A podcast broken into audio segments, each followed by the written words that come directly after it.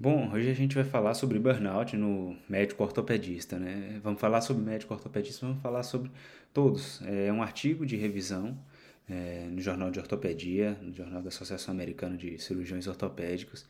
Então, basicamente é uma revisão feita com metodologia particular deles. O artigo ele é distribuído pela, pela sociedade.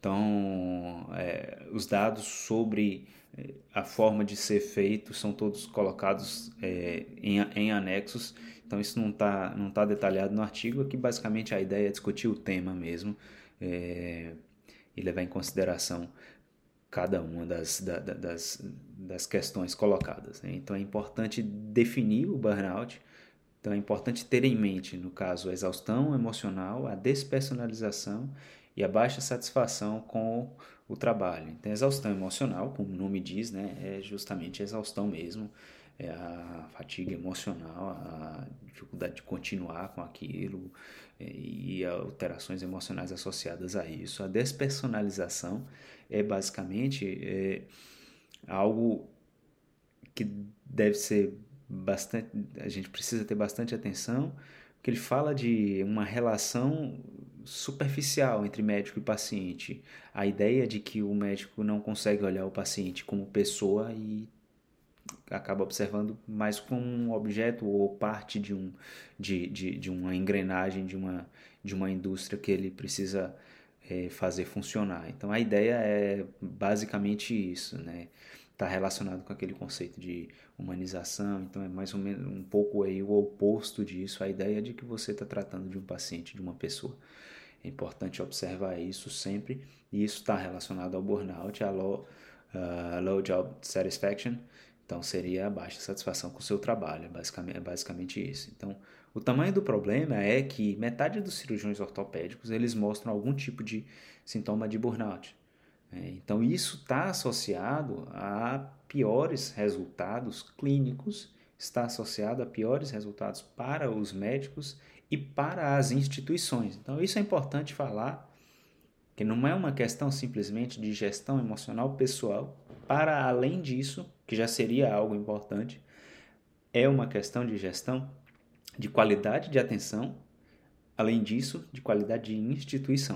Então, é, é, o campo médico ele produz uma área de bastante estresse. Isso é claro. Se você pega o, médico numa emergência, numa UTI, numa, num centro cirúrgico, ele está submetido a situações onde precisa tomar decisões, precisa fazer coisas que têm risco ele, elevado para ele, para o, para o paciente. Então é óbvio que é um ambiente de estresse. É, então é, uma pesquisa nos Estados Unidos identificou que, em relação à população geral de trabalhadores gerais, então o médico tinha uma incidência de sintomas de burnout de 37,9%, quase 40%, enquanto que a população geral de 30%. Então, isso mostra que é um problema é, a mais associado à profissão. Até 46% mostraram algum tipo de, de sintoma. E, mais uma vez, ele estava relacionado à baixa qualidade da assistência ao paciente. O burnout nos cirurgiões ortopédicos é um grande problema. A gente vai ver que perto da metade dos cirurgiões dos ortopedistas eles teve, tiveram algum sintoma de, de burnout. O burnout chega a 40% a 60%, a depender do, do, do estudo. Quando comparamos orto, cirurgiões ortopédicos com os médicos clínicos, que seriam os general practitioners, é, tem taxas similares os dois, sendo que o ortopedista está mais relacionado a taxas de despersonalização e o clínico com taxas de baixa satisfação no trabalho. Há uma associação aumentada entre residentes e diretores de programas de residência, com até 52% referindo a alguns tipos de sintomas associados a isso. Além disso, o jovem médico que se forma, ele encontra um ambiente muitas vezes hostil e isso também aumenta as taxas de, de burnout. Nos residentes, cerca de 56%, eles marcaram é, altos níveis de despersonalização compara comparando com outros. É, quando você tenta melhorar isso através de é, restrições de, de horário, É, ou seja, reduzindo a carga horária desses, desses médicos, você consegue melhorar esses scores de exaustão e também de realização pessoal. E é importante lembrar que isso se transforma também em assistência ao paciente. No estudo feito com os residentes australianos, identificou umas taxas, no caso, de exaustão emocional, despersonalização e baixa eh, satisfação ao trabalho muito menores, altas, mas muito menores que, que residentes nos Estados Unidos. Então, essa revisão que ela é feita com uma análise do padrão, né, do, do, do, do, panorama americano, ele mostra justamente a necessidade que essas residências tinham de se, de se repensar nesse, nesse sentido, no sentido da formação, e também o próprio ortopedista que já se formou, repensar em é, como se organiza enquanto, enquanto carreira. Né? Uma das coisas que estava relacionado é, são as relações estressantes é, entre residentes e os seus senhores, né? no caso os, os residentes é, mais, mais experientes, além do staff, dos chefes de, de, de, serviço nesse caso. Um dilema, no caso, é isso. Esse é o dilema porque é uma profissão que exige é, cuidado, exige uma atenção e exige trabalho. É, exige foco e exige que você tenha um trabalho rigoroso para que você tenha uma boa prática ortopédica. O outro lado é que o excesso de rigor ele traz sintomas e está relacionado ao burnout.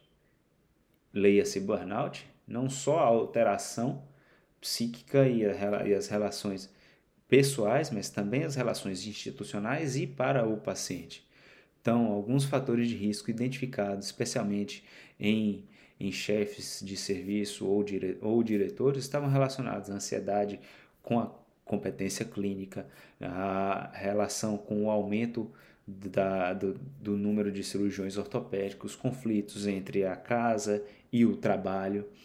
A despersonalização ela estava associada a um aumento excessivo de número de horas trabalhadas, aumento do uso de álcool, além dos estresses nas relações com o staff de trabalho, com as pessoas durante dentro do trabalho. O aumento da irritabilidade e, e, e o abandono social estavam associados também a esses sintomas, seriam fatores que a gente poderia identificar no início das alterações que nos ajudariam a identificar profissionais em risco para tal. Aqui um quadro onde mostra importante esses níveis elevados de mesmo despersonalização, até 59% em, algum, em, em algumas séries. Esse autor ele identificou justamente algo que é importante e é por isso que eu destaquei. Cada ponto de aumento nas taxas de despersonalização estavam associados a 11% de aumento na probabilidade de ser reportado erro médico. Então é importante observar que o problema ele não é apenas não que isso seja pouco, mas ele além do fator psicológico, ele também tem um fator de, uh, de qualidade de assistência. Então ele é um problema individual e coletivo.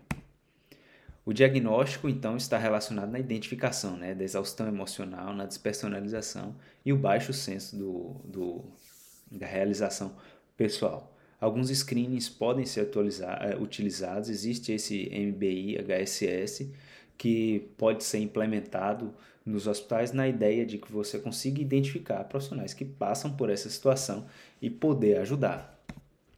O tratamento é ainda algo que tem pouca evidência clara na, na, na literatura. Algumas coisas falam sobre o mindfulness com bons, com bons resultados, estudos mais robustos falam a favor desse tipo de terapia, mas outras também podem ser levadas. Né? A gente fala do mindfulness, fala do aconselhamento, ou seja, a ideia de que você tenha sessões de aconselhamento dos profissionais, isso é algo importante. É, mesmo o feedback para esses profissionais, o que é que está fazendo, o que é que se espera. Então, é criar um ambiente de trabalho que seja mais amistoso é, e que mostre é, a preocupação em realmente resolver esses problemas, aumentando assim, nesse caso, né, os fatores de, de proteção. A ideia de que se tenha um mentor para poder auxiliar nas decisões, é, a ideia de se fazer parte de, de sociedades também tendem a melhorar isso. E os ajustes da instituição, ou seja, uma instituição que não demanda trabalhos que sejam além daquilo que a pessoa deveria fazer. Por exemplo, o excesso de papelada para se fazer para alguém que, teoricamente, o trabalho seria, seria outro. Então, é óbvio que há o, o, o tipo de trabalho ele não é uniforme, isso, isso vai variar. Mas a ideia de que você não coloque a pessoa para poder fazer trabalhos que sejam, é, em outras palavras, inúteis para o crescimento dele, enfim, isso também seriam é, alterações de instituição, de instituição. Então, para os, os, profissionais chefes estaria relacionado, né? O aumento a percepção do, do, do, do, do ambiente de suporte, a presença de um mentor, o, a aceitação numa sociedade da organização da qual ele faz parte e a ausência de problemas pessoais dentro do ambiente de trabalho. Para os residentes, então a existência também de um mentor, de alguém que possa auxiliar e guiar durante os, eh, os processos de, de decisão. A ausência desses problemas pessoais dentro do trabalho também estaria relacionado. Nesses casos, a existência de um tempo focado em trabalho e de exercício e hobbies, isso é importante. A existência de férias, ela é importante também para poder controlar esses, eh, esses problemas e auxiliar eh, os cirurgiões, pacientes nesse caso, limitar o uso de álcool e uma coisa que também esteve relacionada foi associação com a fé. Bom, durante a prevenção é importante avaliar o tratamento individualizado, mas também a prevenção das instituições, tanto do cirurgião quanto de uma maneira de uma abordagem institucional. Então, as relações pessoais fortes, principalmente com esposas, com filhos, estão associados às os fatores protetivos mais importantes para a exaustão, eh, exaustão emocional. Então, elementos críticos que podem reduzir estão incluídos, no caso, é, o aumento da autonomia do médico, uma melhor eficiência durante o trabalho, a satisfação durante o trabalho está relacionada a uma eficiência maior. É, o encorajamento da participação em, lideran em oportunidades de, de liderança além de um bom fluxo de trabalho, é, a organização enquanto instituição. Então é importante observar um problema, é um problema importante a ser adressado, é um problema importante a ser, a, a ser discutido, é importante levar em consideração o fator pessoal, psicológico e o fator coletivo de, de atenção à saúde. Então a instituição que ela tem atenção para esses fatos, elas tendem a ter uma melhor atenção ao paciente também uma vez que seu profissional ele trabalha de uma maneira mais, mais saudável. Então, a prevenção é, é um fator de instituição e de pessoas.